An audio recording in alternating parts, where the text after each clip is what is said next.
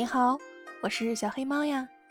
今天要给大家讲的这个成语故事叫做“高山流水”。话说春秋时代有个叫俞伯牙的人，他精通音律，琴艺高超，是当时著名的琴师。伯牙年轻的时候聪颖好学，他曾拜高人为师，琴技达到了非常高的水平。但他总觉得自己还不能出神入化的演奏。伯牙的老师知道他的这个想法后，就带他乘船到东海的蓬莱仙岛上，让他欣赏大自然的景色，去倾听大海的波涛声。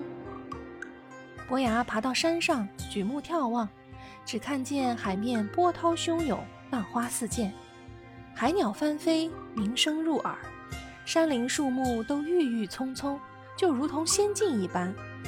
这时，一种奇妙的感觉油然而生。耳边仿佛响起了大自然和谐动听的音乐，伯牙情不自禁地拿出琴来演奏，把大自然的美妙融进了琴声。伯牙在这里体验到了一种前所未有的境界。老师这时便告诉他：“你已经学到了。”伯牙告别老师，独自乘船游览去了。一天晚上。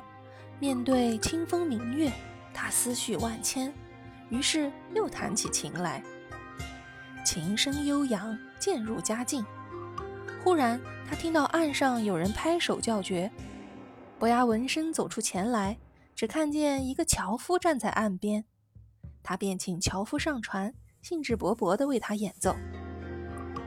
伯牙弹起赞美高山的曲调时，樵夫说道：“哇，真好！”雄伟而庄重，好像高耸入云的泰山一样。